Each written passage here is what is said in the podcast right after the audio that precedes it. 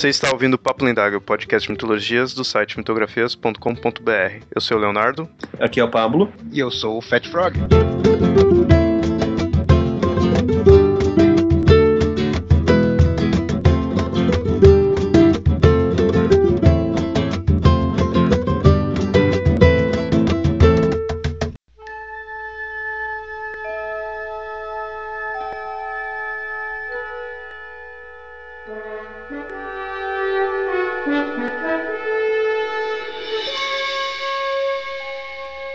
Ciência, sci-fi, religião e mitologia. Algo que muitos consideram coisas diferentes e até opostas. Nesse episódio, vamos então unir tudo isso. Como exemplo, vamos usar o conceito de Star Trek e audaciosamente encontrar o que de lendário e mitológico temos nisso tudo onde nenhum homem jamais esteve.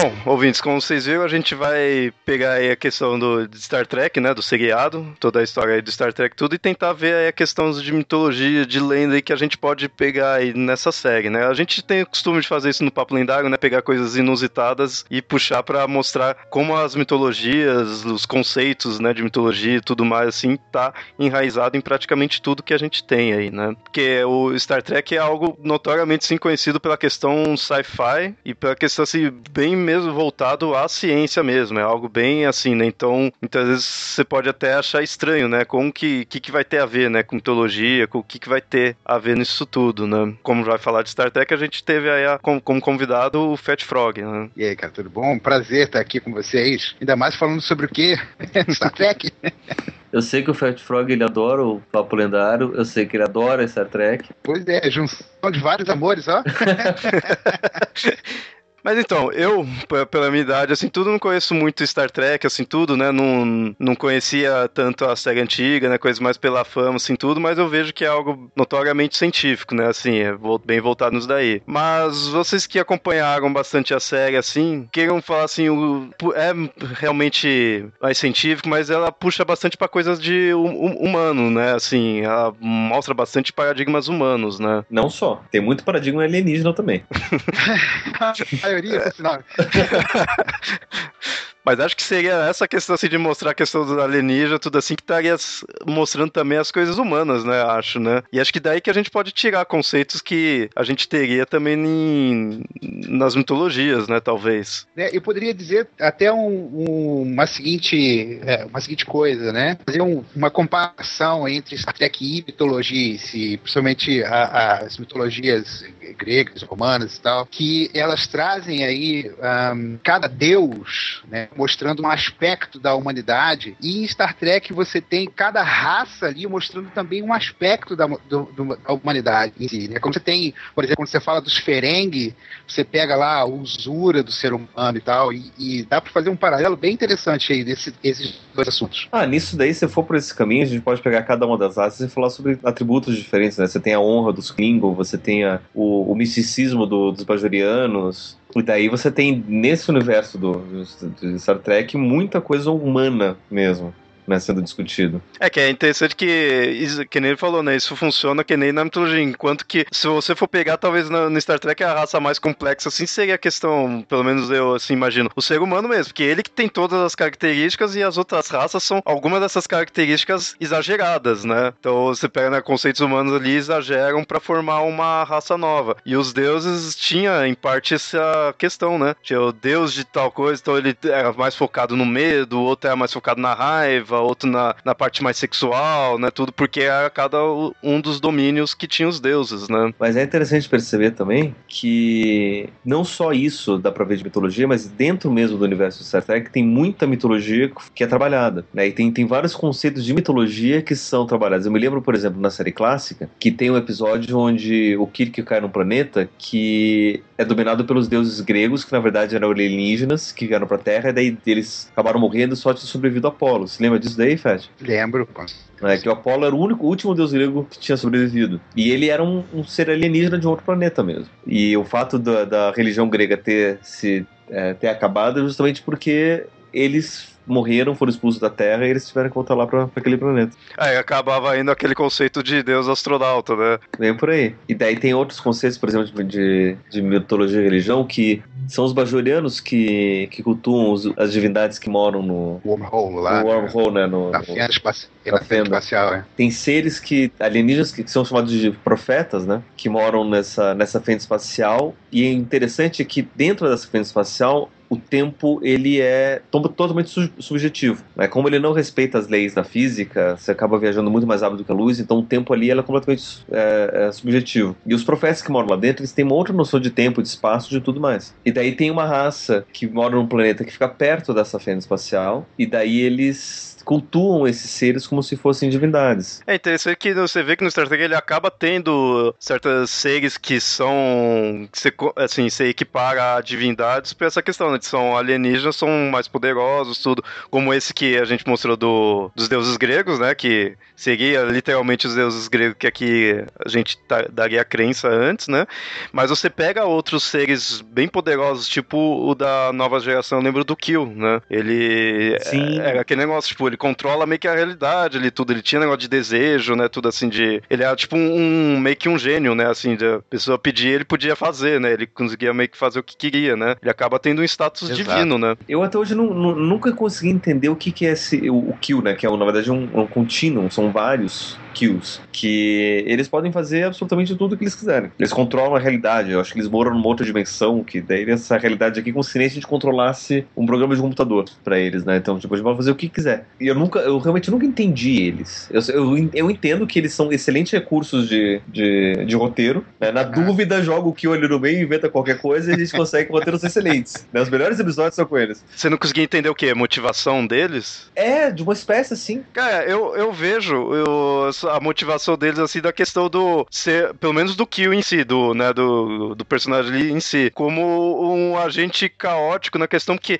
isso é uma coisa que muitas séries têm. Saindo um pouco da mitologia, mas indo pra um pouco na questão de série, é, é bem comum você encontrar em várias séries um episódio que tenha um personagem nesse tipo, que é um personagem meio que fa- faz o que quer, e aí você, tipo, deseja alguma coisa, ele deturpa, né? Assim, você pega alguma coisa, ele faz de forma, tipo, deturpada, assim, tudo, e ele, tipo, fica zoando com você. Porque ele meio que pode fazer o que quer, só que ele é extremamente poderoso, extremamente divino, só que tem uma mentalidade de uma criança, né? Por ter esse- todo esse poder. O Mitziplique no do Superman é assim. Tem que lembrar algumas outras séries assim tudo, mas é comum isso daí. Quem conhece Doctor Who, a gente teve num do, das últimas temporadas também, um, teve um personagem que trabalhava na questão de, de sonho, né? Então ele meio que tinha o poder de fazer o que quisesse, tudo. Então isso é um comum de, de séries, que eu acho que é pra passar aquela ideia, assim, aquele problema assim. Joga um cara extremamente poderoso, que, tipo, tá ali pra se divertir, porque ele não tem nada a perder, e as pessoas, e mostra a inutilidade das pessoas, que não tem o que fazer, e aí, tipo, ele até muitas vezes oferece coisas assim pra pessoa, né? Ó, você pode ter isso, você pode ter isso, e a pessoa fica perdida e não sabe como se virar contra um ser extremamente poderoso assim, né?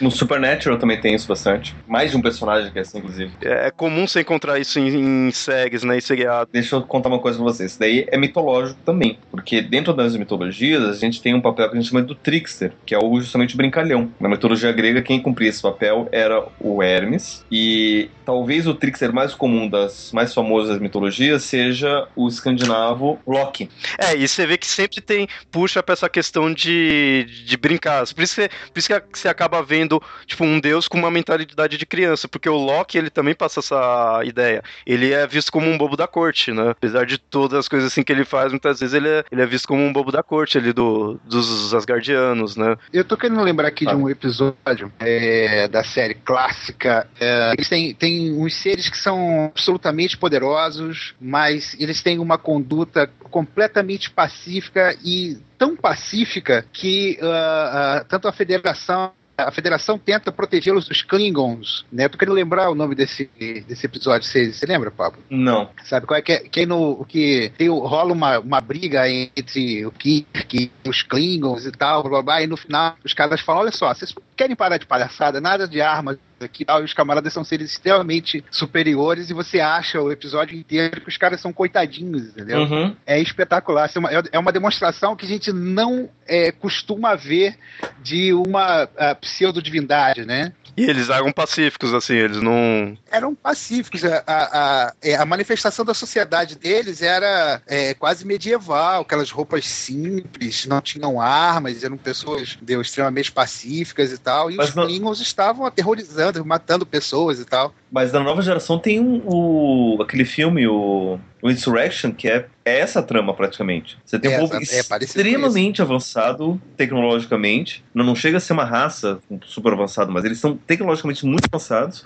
E eles escolheram uhum. abrir mão de viver tudo isso por uma vida bem mais tranquila, mas eles sabem tudo que eles querem saber, tem toda a tecnologia e justamente por isso eles preferiram viver uma vida simples. Na verdade, eles não são nem seres corpóreos, para você ter uma ideia, né? Mas eles se manifestavam com corpos só para para sei lá, para fazer amizade e tal, entendeu? Aí a, a, o pessoal da federação, não, nós temos que proteger vocês dos Klingons e tal, e começaram uma guerra e os caras falaram, não precisa proteger a gente, pode deixar que a gente está tranquilo. Não, mas eles estão barbarizando vocês e não sei o que, nós somos seus protetores e blá blá blá. E no final tem que a, a, a situação ficando preta, aí daqui a pouco a Enterprise fala: olha só, todas as nossas armas sumiram. Aí os Klingons falam, ué, olha só, todas as nossas armas sumiram.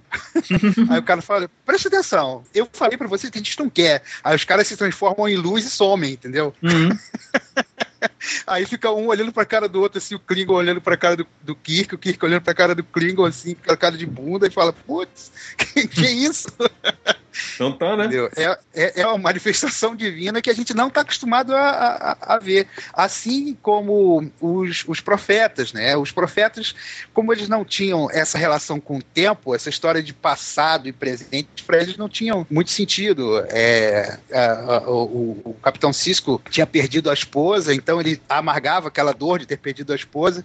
E para os profetas, essa coisa não tinha sentido. Como assim? Você perdeu no passado, mas o passado não existe. É, entendeu? Você ainda tá nisso é, daí. Você tá falando que é do passado, mas não tá, você tá vivendo isso agora. Exato. Como é que, como é que pode? Se é do passado e agora é, é uma subjetividade tão grande, entendeu? E com relação ao povo bajoriano, eles adoravam como deuses, mas eles não tinham é, é, esses, esses deuses, eles não tinham nenhuma proteção, entendeu? Não tinha nenhuma relação com, com o povo bajoriano. Eles simplesmente, como tinham essa, essa subjetividade temporal, né, eles ficavam sabendo de coisas do futuro e tal, então por isso que eles eram chamados de profetas. É, é bem, é bem interessante, né? A mitologia, a mitologia de Star Trek é uma mitologia muito rica, é muito, uhum. muito interessante. É interessante vocês falarem assim da mitologia do, do as crenças dos bajorianos, assim, mas o pessoal da Federação, assim, a, a, Terra em si, a humanidade, não, não tinha mais questão de crença, ou, ou chega a mostrar alguma coisa, assim, nas séries. Que ele já mostrava como tá todo o planeta Terra todo unido, assim, tudo, uma coisa só, não tem mais diferenciações, mas eles tinham, chegava algum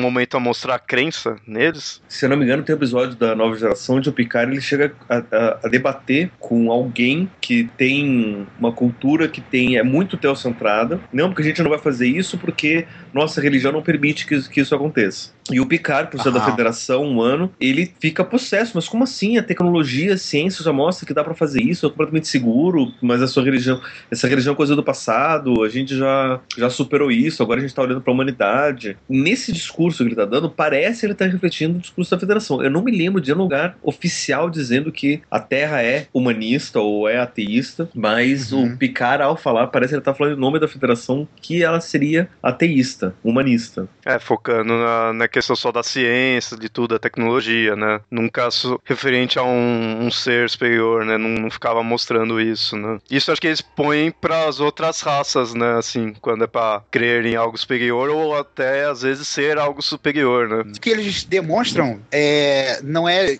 não é nenhuma posição, é exatamente o que você falou, né?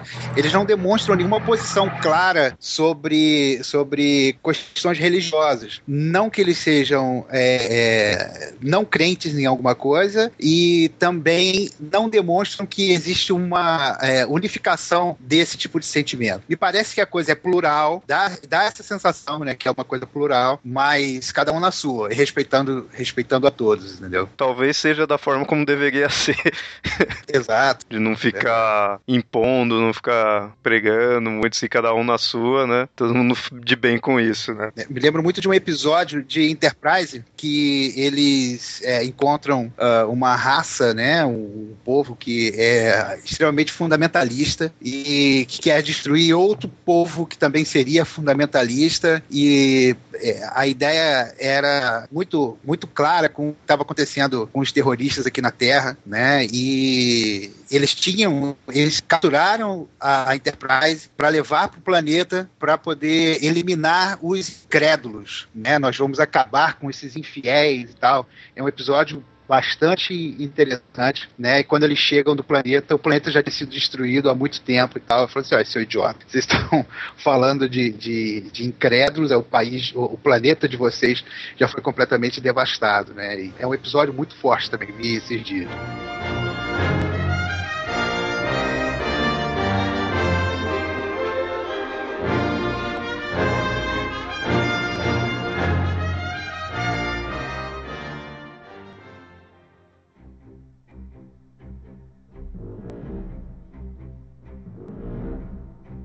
E mas e quanto também aos vulcanos, assim, que eles que são os principais, assim, que são os que mais influenciaram na questão da federação, tudo por causa do encontro que tiver com os humanos, eles tinham negócio de crença, tudo que eles têm aqueles certos rituais lá de questão de tirar a emoção, todas essas coisas assim. Cara, mas é, interessante que a sociedade vulcana, ela é centrada na lógica, mas a forma que a sociedade se construiu é quase que religiosa, né? Porque eles têm um, um líder que eles reconhecem, que é o.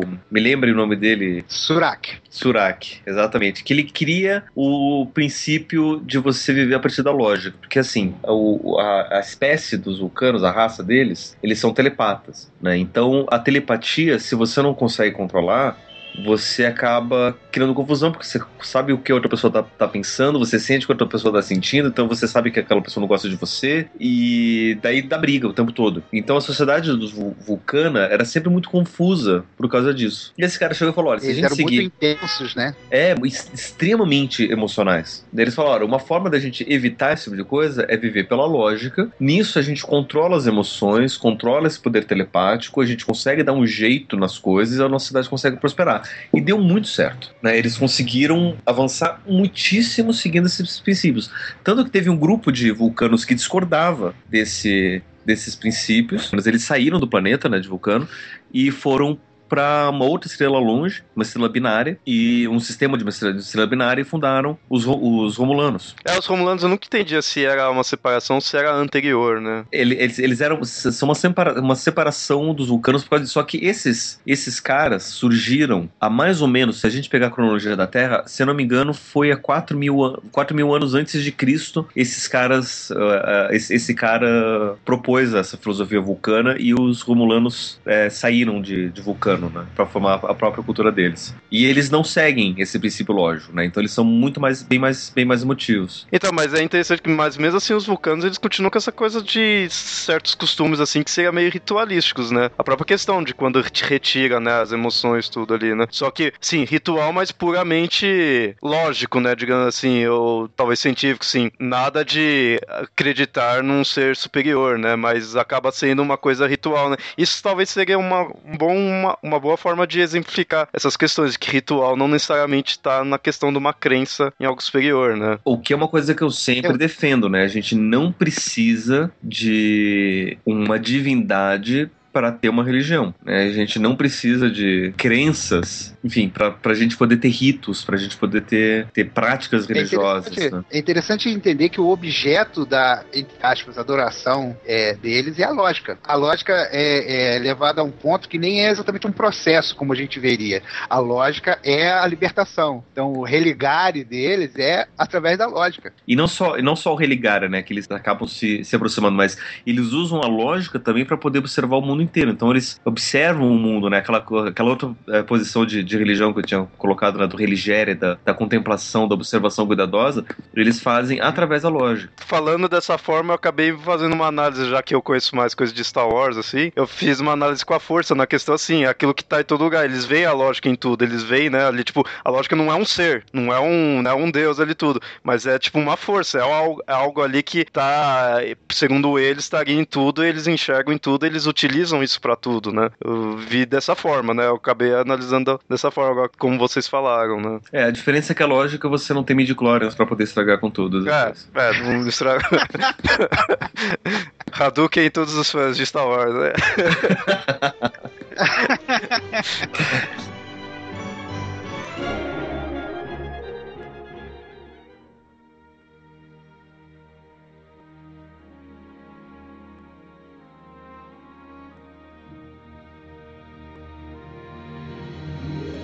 É, e falando em coisa assim também de, de deuses, de Deus, assim, tudo nos filmes teve um negócio de Deus, né? Não tem um, um, um filme que eles têm. O primeiro filme. É no primeiro? É que eu, eu não assisti. Eu assisti só os últimos, né? Então eu, eu assisti o das baleias e os da nova geração. Então os outros eu não. É, nem... os das baleias tu não vê.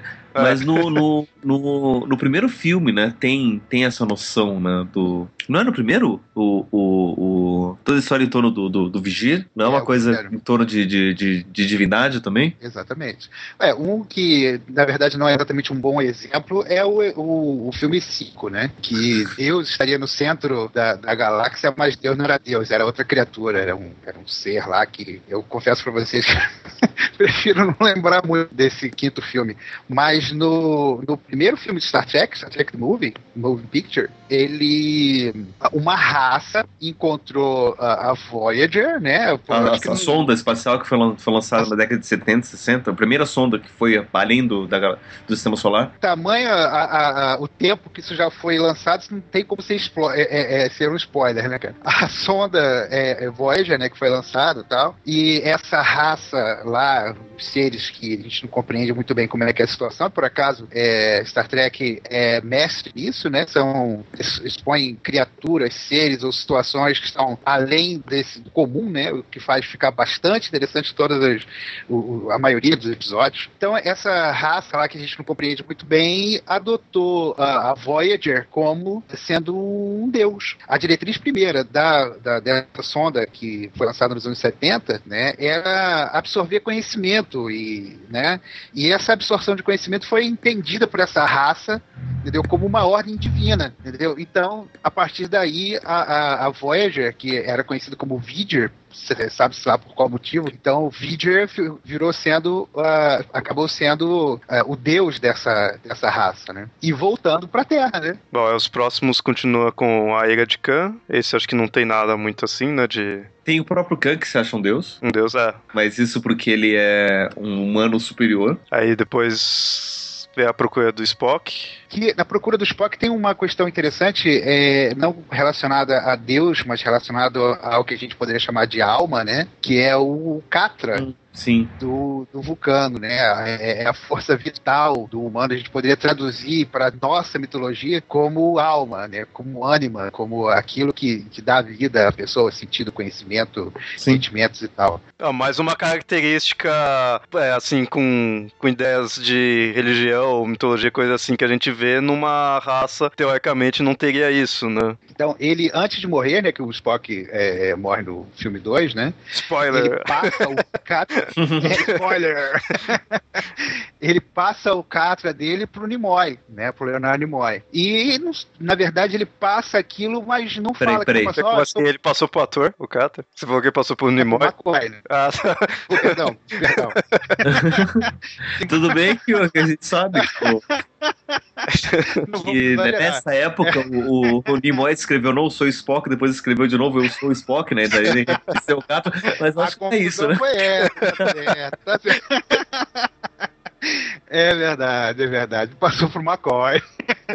né? E, na verdade, o que, que ele fez? Ele falou assim: McCoy, vem cá, quero falar uma paradinha. Vem cá, vem cá. Aí fez lá secretamente o elo mental com ele. E nessa história desse elo mental, ele passou o catra dele né, já que ele sabia que ia, que ia morrer, né? E no filme 3, esse Catra é posto de volta no, no pequeno Spock né, que, que renasceu no planeta que foi terraformado. Ou seja, o McCoy portou a alma do Spock, né, as lembranças, como é que a gente, não sei como é que a gente pode chamar, na verdade, o nome, o nome vulcano é Catra, uhum. né? A essência, né? Essa é a, a essência dele, exatamente.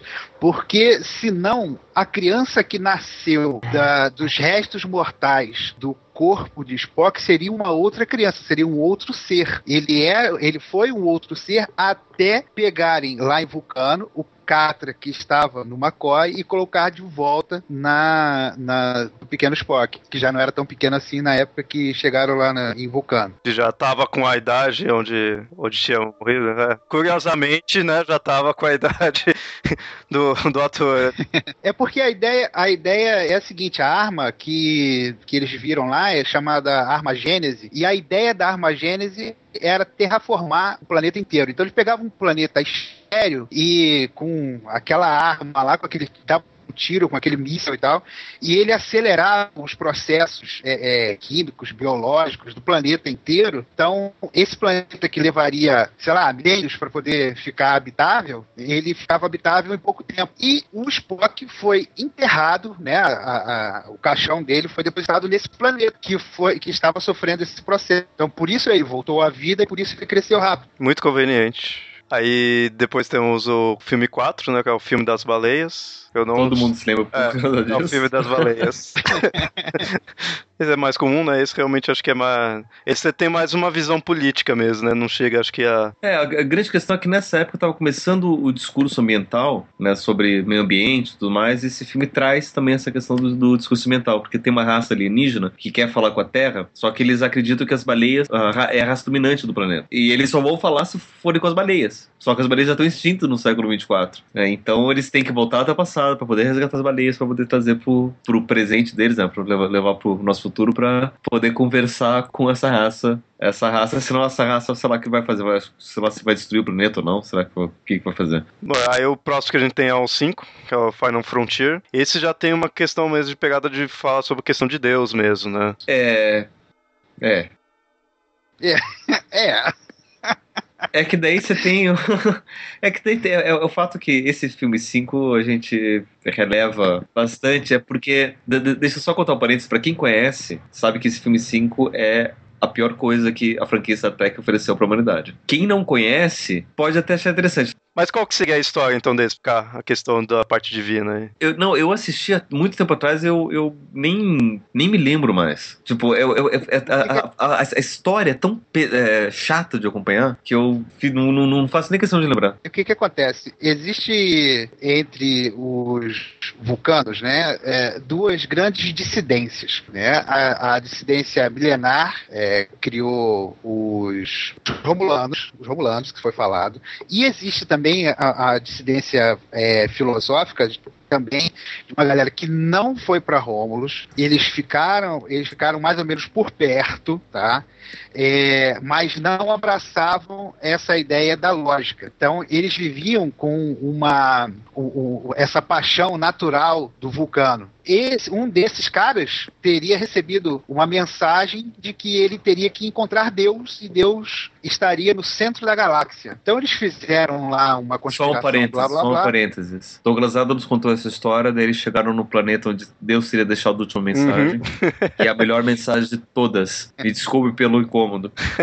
Essa é a última mensagem de Deus para a humanidade, para a criação. Brilhante. Mas enfim, continua. Pois é, aí os caras vão para lá e quando chegam lá, na verdade, Deus não é Deus, Deus é uma criatura, era para ser uma máquina, mas por questões de orçamento virou uma outra criatura tirana, blá blá blá, precisava ser libertada. E, cara, é muito ruim. é muito é. ruim. Eu acho que há um, um, consenso de que este é o pior filme produzido no universo Star Trek. Há quem goste, mas mesmo os que gostam entendem é que esse é o pior. uhum. Caraca, pior que o Names, pior que o Generate, caraca. Aí o próximo que a gente tem é o 6. Terra Desconhecida, que é o último da clássica. Esse daí eu acho que eu não vi. Ou se eu vi, eu não me lembro. É, esse é aquele que realmente dá um, faz uma ponte de paz, entre aspas. Ah, sim, com os Klingons. Klingons e a Terra. É, que o Kirk é preso e foge daquela prisão que não pode, que não tem como escapar e tal. Esse é interessante que é o seguinte, é, esse filme foi, eu acho que o, o, o o segundo filme que foi lançado depois do, da, da nova série, né? Nova geração, né? Da nova geração. A nova geração foi lançada a série, eles lançaram, acho que no mesmo ano, no ano seguinte, o quinto filme, e daí lançaram esse um ou dois anos depois. Foi, foi bem rápido o, o, o, tempo de produção. Aham. E a grande questão é o seguinte, porque a gente assistiu toda a série clássica, assistiu os primeiros filmes, jurando de pé junto que os Klingons eram os grandes inimigos da Federação. E daí a gente começa o, a nova geração e o, tem um Klingon servindo na ponte da Enterprise. E você vê que os Klingons não são inimigos e, tipo, o que raio está acontecendo, né?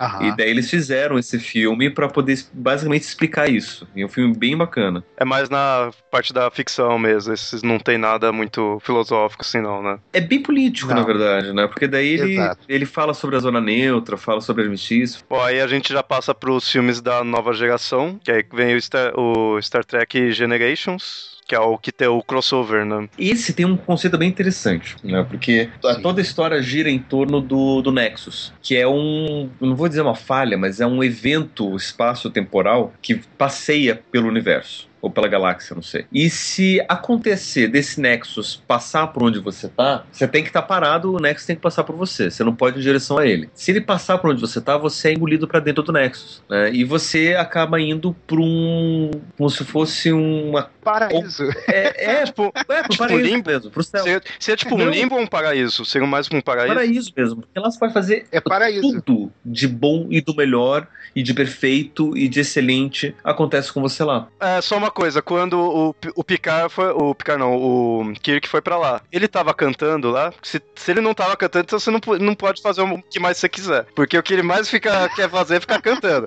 Não, é que assim, é que assim, o, o, o, Kirk ele entrou e alguns, umas décadas depois o Picard ele acabou entrando também. Só que daí o Picard descobriu que ele podia é, sair de lá quando ele quisesse e que ele podia levar alguém de lá, né, pra poder ajudar. E daí ele se lembrou, olha, tem alguém que eu conheço que tá aqui dentro, que é o, que aliás, que eu sei que existe, né, que é o, o Kirk, que é um cara fodão. Então, se eu puder levar ele pra me ajudar, eu levo ele pra me ajudar. E daí ele, como o tempo não existe, ele foi pra exatamente no começo do tempo do Kirk dentro do Nexus. Então o Kirk tinha acabado de chegar no Nexus também quando o Picard encontrou ele. Né, É, não deu tempo dele ainda Não, não, pra não, cantar. De cantar. é, bem por aí. é, e, e essa, essa é, é, pra mim, a única falha do roteiro tá aí, né? Porque, tipo, aliás, a única falha do roteiro tem algumas outras falhas, mas a principal tá aí. Que, tipo, o cara, ele pode fazer o que ele quiser lá dentro. Eu, se eu fosse o Kirk, eu ia falar, Picard, se você tá falando que a gente pode sair quando a gente quiser, vamos aproveitar um pouco mais, daí a gente sai e volta e resolve o problema. A gente fica aqui aproveita. Quando a gente se cansar de tudo isso, daí a gente volta, né? Mas não, eles foram logo em seguida. Não deu tempo nem do, do, do Kirk cantar. Essa que a gente pode fazer essa analogia, né? Seria o paraíso ali, né? Apesar que é um paraíso, mas tu fica sozinho ali, assim, né? Porque o, o Picard encontrou Não. ele, mas ou ele tinha outras Não. coisas. Não, tava com coisa? O Picard, antes de encontrar o Kirk, ele tinha encontrado toda uma família que ele nunca teve. Ah, tá. Esposa, filhos, e pra ele aquilo era o que ele mais desejava. Ah, então é realmente. Você tá ali da- vivendo da forma como você queria É. mesmo, né? Exatamente. Só que daí o que acontece, né? Ele percebe, não, eu não tenho família, não tenho esposa que não é real. Daí ele encontra a Gainan, que é uma grande amiga dele, que já esteve no Nexus e saiu. Só que encontrou a Gainan enquanto a Gainan ainda estava no Nexus, né? Ou- ou- e daí ela falou, explicou tudo o que tá acontecendo, né? E até o, o que que acontece, uma coisa interessante com relação ao, ao Nexus, né? Como não tem tempo, se você sair de lá, parte de você fica lá. Aham. Então, essa, essa é a parada. A Gaina não estava mais lá dentro, mas ela enco- conseguiu encontrar por causa da, da ausência de tempo, vamos dizer. Gainan já esteve lá. Complexo o negócio. O que, o que- que é interessante porque traz todo, todo um conceito mítico né, do, do, do tempo sagrado. Né? Como o tempo linear não existe, lá você pode fazer o que você quiser. Até a Gaina fala assim, essa, a, Gaina fala assim, essa não, é, é, aquela não, não sou eu, aquela é uma sombra minha. Mas que nem, aí você, você mostra esse local como sendo paraíso, porque ali você tá vivendo do jeito que você queria, né? Ou da forma como você quer, ou com o que você quer. Agora, uma pergunta pro Pablo, assim, qual mitologia ou religião você põe essa questão de viver realmente do jeito que você quer? Porque eu vejo em algumas religiões já têm um, um paraíso pré-determinado, né? Você, tudo bem, você pode até se considerar como sendo isso melhor para você, mas que nem para os nórdicos era paraíso era a questão da guerra, né? Você ia pro local, ficava bebendo, comendo e lutando, brigando, sim. Isso é o que a sociedade achava como correto. Mas eu queria ver alguma quais religiões, quais crenças teria essa questão de que você tá ali, você vai ter o que você quer, independente de, do que seja o que você quer, não o que a sociedade em si quer, né? Não sei se deu para entender assim, uma coisa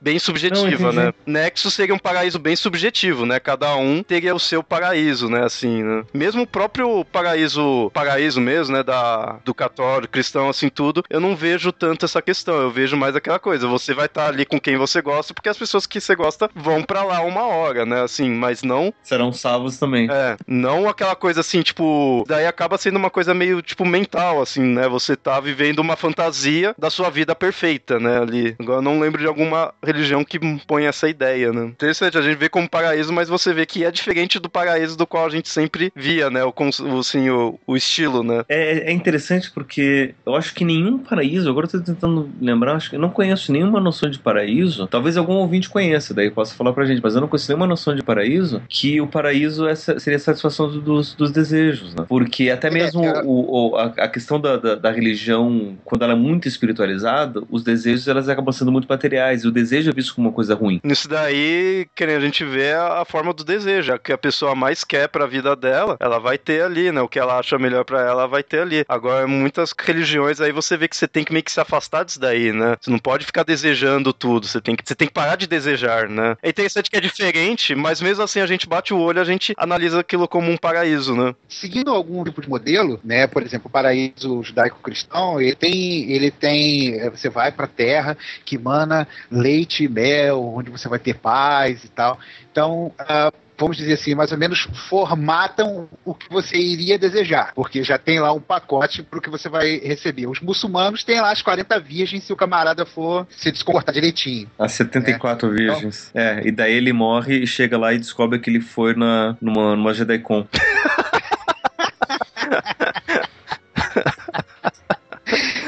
é verdade. Atualmente você não pode personalizar um paraíso, né? Você tem que comprar por pacote, né? Você tem certas que você não gosta, azar, né? Você tem que ver qual que é o melhor, né? Balancear, ver. Ah, quero mais a questão das virgens, então vira muçulmano. Ah, quero mais na questão, sei lá, de ficar andando nas nuvens, né? Pra outro. Quero ficar comendo e bebendo, vira nórdico, tudo, né? Vai de acordo com o gosto. Você tem que ir pesando, né? Olha, olha, pra falar a verdade, tem um paraíso que descreve o que seria o meu desejo, que seria o pastafariano. pastafariano. Então, esse é um pacote do qual você gostou, né? Esse é, é um pacote que eu gostei gostei. Que basicamente diz que eu vou ter um vulcão de cerveja à minha disposição e uma fábrica de strippers o tempo todo. Eu não preciso de mais nada além disso.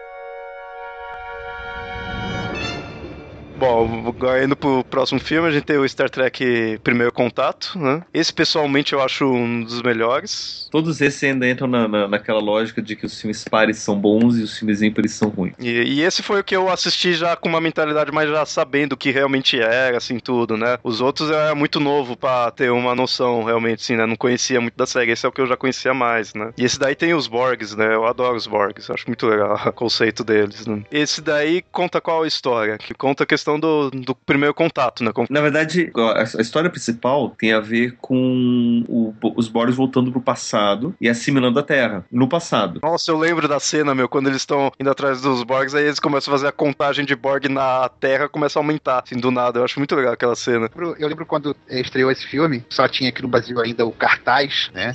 E o cartaz era o planeta Terra, meio esverdeado e escrito em cima, é, planeta Terra, 10 bilhões de pessoas, todos Borg. Borgs. Fiquei alucinado até poder ver no cinema esse filme, cara. Muito bom. Mas é interessante porque aí a gente tem um contato bem mais aprofundado com os Borgs. A gente já te, no dentro do, do universo, a gente já tinha tido contato com os Borgs no, no, na, na, série Nova Geração, mas não foi tão aprofundado quanto foi aí, né? Porque ali eles chegaram a conversar mesmo com os Borgs, saber o que, que era, o que, que não era, descobriram muita coisa que eles antes não sabiam. Porque o Picard tinha sido exilado. bem a Rainha Borg, né? A Rainha Borg, né? Que é, é, todo cubo Borg tem uma rainha que meio que tem uma consciência própria, diferente dos outros Borgs que são assimilados dentro de uma, uma consciência, uma coletividade maior. Bom, mas esse é mais só puramente a questão mais da, da ficção mesmo, né? Não, não tem, acho que muita. Não, mas é, é interessante ver até mesmo noção de, de sociedade. Se a gente olhar os Borgs, essa, essa, essa questão de, de você pertencer a uma espécie coletivamente sem condição de pensar diferente. Uma colmeia. É, colmeia mesmo, né? E uma coisa que eu acho interessante todo filme de ficção científica que eu adoro em Star Trek é que toda, toda ficção científica boa, ela traz uma crítica social muito relevante. E se a gente pegar essa questão dos Borgs, trazendo até um pouco para o universo da mitologia, né? O quanto que a gente pertence a uma coletividade de crenças, né? Quantas nossas crenças não são moldadas por isso, né? O quanto a gente não é assimilado e, e quando a gente se permite pensar diferente disso ou não, né? É aquela ideia que eu sempre tive assim, né? Coincidência coincidentemente você tem a mesma crença que seus pais, que coincidentemente tem a mesma crença da onde você vive, né? Tipo, você tá. Você foi moldado ali. A sua crença, por mais que você defenda ela tudo assim, você acredita naquilo lá por onde você nasceu, né? Então tem aquela questão de pensar igual, né? E de certa forma não foi uma escolha. São poucas as pessoas que vivem uma crença que realmente escolheram, porque conheceram, visitaram, viram. Tem um, um amigo meu de, de Niterói, uma das grandes questões pessoais da vida dele é encontrar uma, uma religião que realmente ele se se, identifique. E dentro do tempo que eu conheci ele, ele já foi evangélico, já foi muçulmano, já procurou ser espírita. E a última vez que eu conversei com ele, ele estava pensando em, em entrar para um seminário anglicano, para ser um padre anglicano. Cara, tem gente que menospreza esses costumes da pessoa fazer isso, mas eu acho interessante que mostra pelo menos que ela tá indo atrás, sabe? Que ela tá pesquisando, que ela tá tentando ter uma opinião mesmo ali, né? E ela tá absorvendo conhecimento, né? Ela não tá. Não é só falar, ah, vou virar isso, agora vou ver aquilo lá. Não, você vai atrás, você vê se, se compensa, assim, se é realmente o que você acha certo, tudo, sabe? Esse cara, eu posso dizer que ele tá. Ele, a religião dele é uma escolha. A maioria das pessoas que tem a mesma religião dos pais, que sempre cresceram dentro da igreja, que defendem isso com os dentes, eu não sei se escolheram mesmo, né? E essa até é uma, uma, uma, uma questão interessante que, que, esse, que esse filme traz, né? Que a gente pode refletir. E até outra coisa eu tava vendo, antes de vir para casa, eu passei no, no McDonald's e tinha um carro estacionado lá e tinha uma frase escrita atrás assim: é, Você pode até viver sem Cristo, mas é horrível morrer sem ele. E que eu, olhando assim, eu pensei, poxa, então isso quer dizer que o pessoal passa a acreditar por medo? Então não é escolha de novo, né? Então eu vou acreditar para poder ser salvo, para poder ir pro céu, porque se eu morrer sem Cristo, eu vou pro inferno, vai ser horrível. Então é por medo que você tá acreditando. Também, de novo, numa escolha. Eu já vi uma discussão que eu, que eu achei muito engraçada. É, era um camarada que acreditava em reencarnação e uma pessoa que não acreditava em reencarnação. Ele falou, ah, não, porque o meu é melhor, porque o meu é mais científico, porque o meu é mais bacana e tal. Depois de muito tempo de conversa, o, o camarada que não acreditava em reencarnação falou o seguinte: olha só, por via as dúvidas, eu prefiro não acreditar na reencarnação. Por quê? Se eu tiver tiver errado, eu vou reencarnar e vou ter mais uma chance para poder é, é, fazer a minha escolha, aprender mais e tal. Agora, se eu tiver certo, mesmo, tu vai pro inferno. então, eu achei brilhante a argumentação do medo do cara. Entendeu? Eu falei, pô, legal.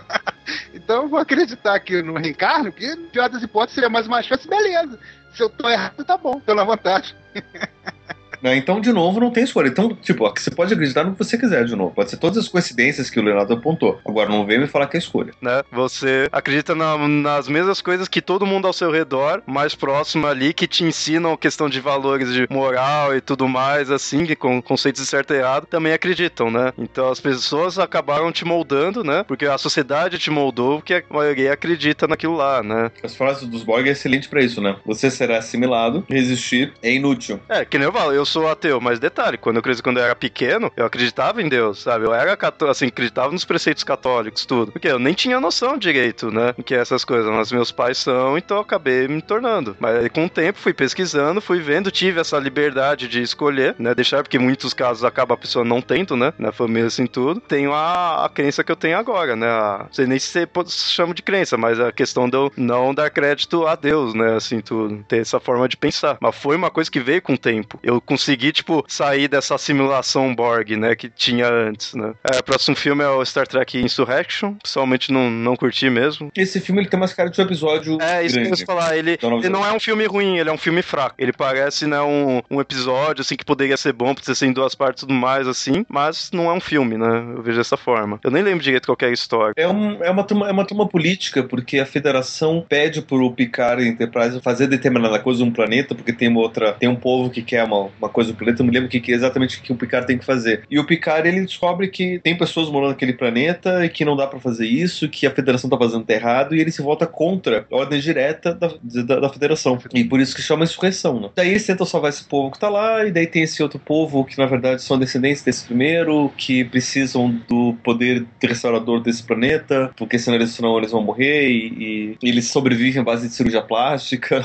São uma outra coisinha mais meio estranha, mas a, a trama toda gira em torno disso. Né? Então também não tem algo muito, né, assim. A única coisa é que esse povo, de tão tecnologicamente avançado, eles resolveram abrir, mão da, da tecnologia e ter uma vida simples, né? Que a gente já discutiu lá no começo. Eu acho que me pode fazer um, um link com esse, com esse filme, que é o seguinte: é, eles estavam, esse povo que morava nesse, nesse planeta, eles tinham tudo de bom, eles tinham a saúde perfeita. ah, a- a- Eles a não lá envelheciam. que- eles não envelheciam, então eles estariam paraíso, né? Eles é mais Uhum. uma mais uma versão do paraíso. E aquele povo que estava tentando destruir aquela a- aquele planeta era um povo que tinha fugido deste planeta, entendeu? Então Hum. eles saíram, eles começaram a envelhecer, tá? É, é, essas tais cirurgias plásticas. Saíram do Éden, né? Eles saíram Uhum. do Éden, exatamente. Então esse é um, é um paralelo que a gente poderia traçar desse filme com, a- com as nossas mitologias, né? Bem lembrado, bem lembrado. Aí o próximo que a gente tem é o Nemesis, que esse realmente foi uma decepção total pra mim. Que seguindo a regra de par e ímpar, né? Esse daí era pra ser bom. E falavam, sabe, desse filme. Sabe, esse filme, eu esperava tanto que a primeira vez que eu assisti eu gostei. E eu falando, não, é bom, é bom, vocês sabem. Aí eu assisti de novo e eu vi, meu, não, não dá mais, sabe?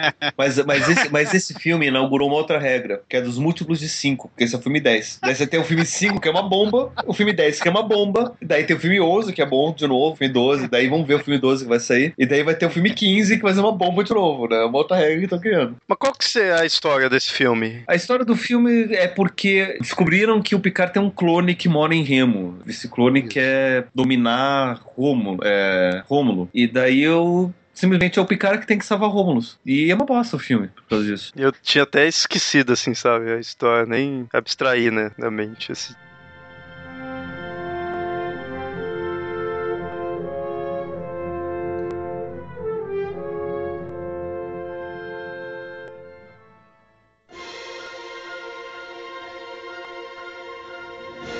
Acho que uma coisa que seria interessante a gente ver agora em relação à mitologia é esses próprios nomes, né? Que a gente estava falando aí, dos Romulanos, do Remo, né? Os próprios vulcanos, Exato, tudo. mesmo. Olha, olha, olha só que interessante. Na verdade, o nome Vulcano não tem nada a ver com mitologia. Né? O nome Vulcano era o seguinte: é, acho que na, na época que o Gene Roddenberry criou a série, estavam ainda descobrindo os planetas, tinha acabado de descobrir Plutão, né? e daí eles estavam meio que, que em discussão se existiria algum planeta entre Mercúrio e, e o Sol, um planeta mais próximo ainda do, do, do Sol. E se fizeram alguns cálculos e, e disseram: olha, é possível existir um planeta nessas condições assim, só que esse planeta ia ser extremamente quente, né? Uma superfície rochosa quase que de lava e extremamente quente. Então vão dar o nome de Vulcano, porque Vulcano é o deus romano dos vulcões, que seria o Hefesto. Em homenagem a isso, foi que, de- que o Gene Roddenberry deu o nome de Vulcano ao planeta de Spock. né? Então, assim, não tem nada a ver com a mitologia romana dos vulcanos, mas tem a ver com essa hipótese de um novo planeta.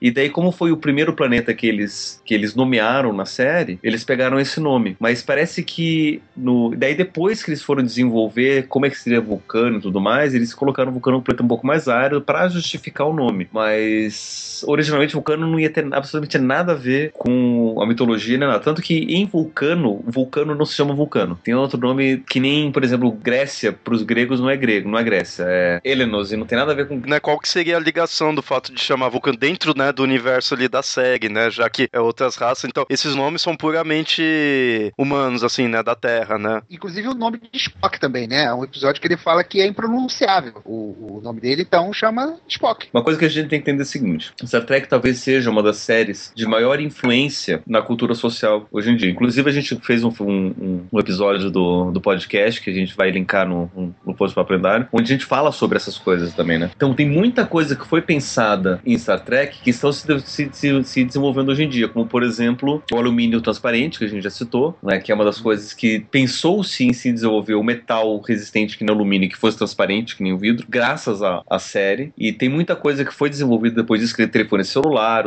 é, muita coisa foi pensado primeiro em, em Star Trek. Só que tem muita coisa que foi pensada para Star Trek que não foi, tipo, vamos pensar em alguma coisa diferente. O que, que eles pensaram foi como é que a gente vai colocar isso na televisão? Como, por exemplo, a questão do, do, do teletransporte. Foi criado pelo seguinte: a ideia original do Jim Roddenberry é que eles saíssem da nave e fossem para a superfície do planeta com uma nave auxiliar. Só que quando eles iam gravar o episódio, a nave auxiliar não estava pronta ainda. E vamos fazer só que gente tem que gravar porque tem prazo. Se não gravar agora, a gente vai pagar uma multa, não sei o que. Como é que a gente vai fazer sem a nave? E ele pensou: então vamos teletransportar. Então não estamos no futuro? Vamos dizer que eles têm a tecnologia de teletransporte e teletransportam para a superfície do planeta e pronto, acabou. Mas é interessante, acabei de me lembrar, e o Fat Frog vai se odiar também junto comigo pra gente ter esquecido disso. De um, pra mim, um dos melhores episódios da nova geração, uhum. que tem a ver um pouco dessa questão do, de, de nomes e de, de tradução, que agora putz, me, fechou, me fugiu o nome. Darmok. Darmok, esse mesmo. Esse, esse, esse, esse, é o meu favorito também. Excelente, porque assim, a Enterprise encontra uma outra nave de uma raça que ela é tecnologicamente avançada e tem a tecnologia de dobra, só que todo, todos os outros contatos anteriores com essa raça foram infrutíferos porque ninguém conseguia se comunicar com eles, é. mesmo com o tradutor universal. O tradutor universal conseguia traduzir bactérias. E daí o que acontece? O Picard se encontra com, com eles e, esse outro povo resolve transportar o Picard e o capitão dessa, na, dessa nave para o superfície do, do, do, do, planeta. E criaram um escudo e não estão conseguindo resgatar o Picard de volta. E esse foi uma tentativa do capitão dessa, dessa outra nave, dessa outra espécie, para criar criar um, um, ponto de comunicação.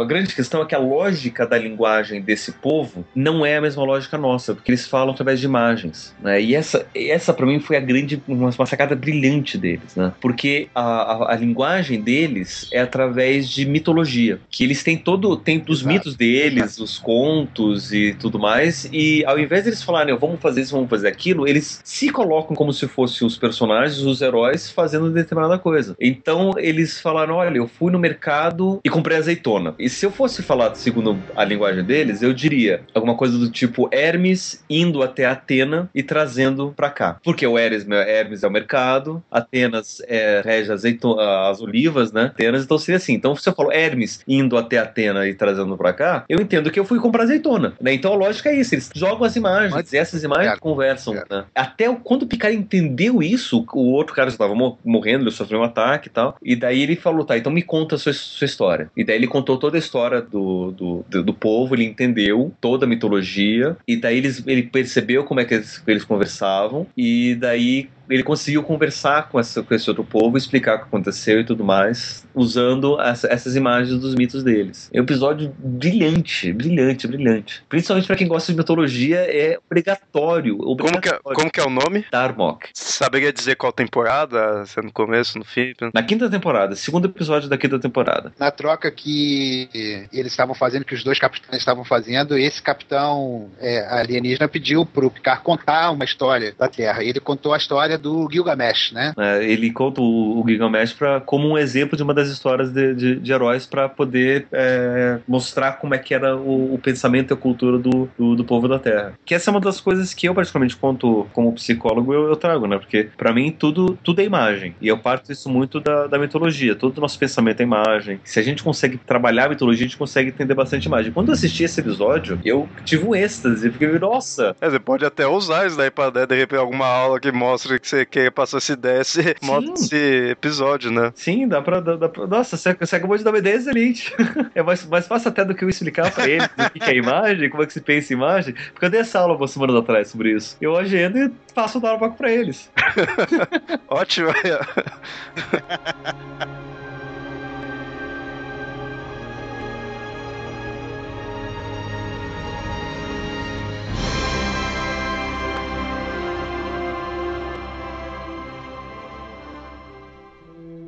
já prevejo que alguns ouvintes devem a, ah, torcer um pouco o nariz aí quando verem o tema e tudo, né? Falar, ah, isso daí é ficção científica, né? Isso daí é só ciência, o que, que tem a ver com mitologia? Cadê as mitologias mesmo? Cadê a mitologia grega, né? Tudo daí. E aí, o que, que vocês teriam falar para esse ouvinte que via reclamar disso daí? Cara, eu tenho uma coisa para dizer que, por mais que eu defenda com unhas e dentes a mitologia, trabalhe com isso, acho mitologia tudo de bom, a vida não se faz só de mitologia, né? Tanto que a gente vai fazer um pouco mais na frente um episódio falando sobre Star Wars e mitologia. Uhum. Tem muito mais a ver. Ah, sim. Mas Star Wars não tem nada a ver com ficção científica. O outro lado disso seria ficção científica, né? Que traz bastante da realidade do mundo de hoje em dia. E não só de, de hoje, mas como pode ser o mundo amanhã também, né? Enquanto o mito vai olhar muito para o nosso passado, vai nos dar todos os padrões, a ficção científica olha para o nosso presente e mostra como é que pode ser o nosso futuro, né? Eles acabam se complementando muito bem. É, eu imagino aquela questão assim, a gente, a gente já pegou, foi com esse propósito mesmo, a gente pegou uma coisa que, que ninguém iria esperar de ter e tá desencavando aí tudo para ver o que de mitologia a gente encontra. E a hora que a gente encontrou aí, tem coisas aí que eu tá, nem, nem imaginava, tudo a gente conseguiu encontrar de mitologia nisso daí, né? Esse é um dos objetivos que eu sempre tive com o Papo Lendário, né? Com mitografia e tudo mais, assim, é encontrar mitologia em inúmeras coisas, em coisas que você nem espera, né? Falar de mitologia grega, é, levando em consideração, vai, a Odisseia, levando em consideração a, aos deuses em si, tudo é fácil. A mitologia é Coisa óbvia. Todo mundo já falou, né? Todo mundo já falou. Agora vamos ver a mitologia em cantos que você nem imagina, né? Esse é um dos objetivos aí do site, tudo. Então acho que foi o que a gente fez aí nesse episódio, né? E o que acontece é o seguinte: é, muitas vezes a gente fica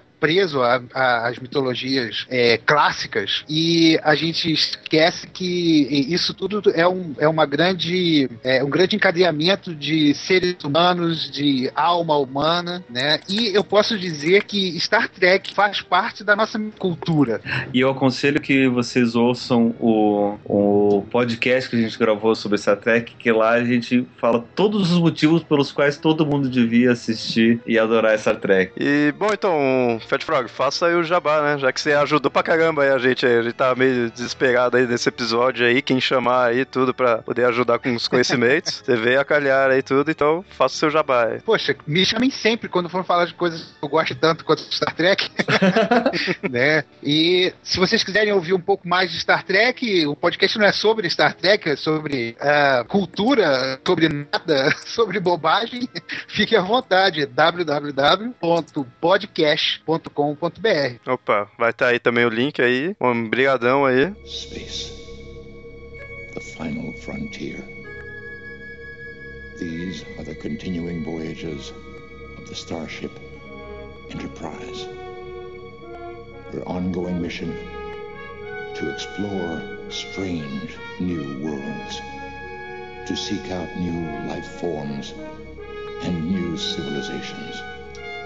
To boldly go where no man has gone before.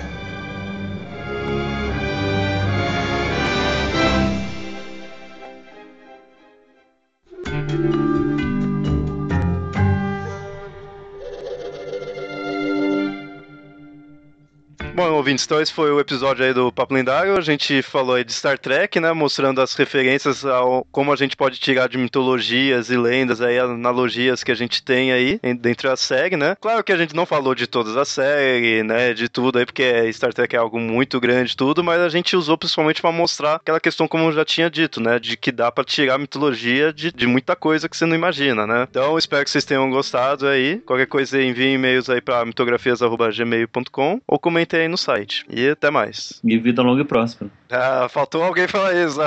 Tô esperando alguém falar isso.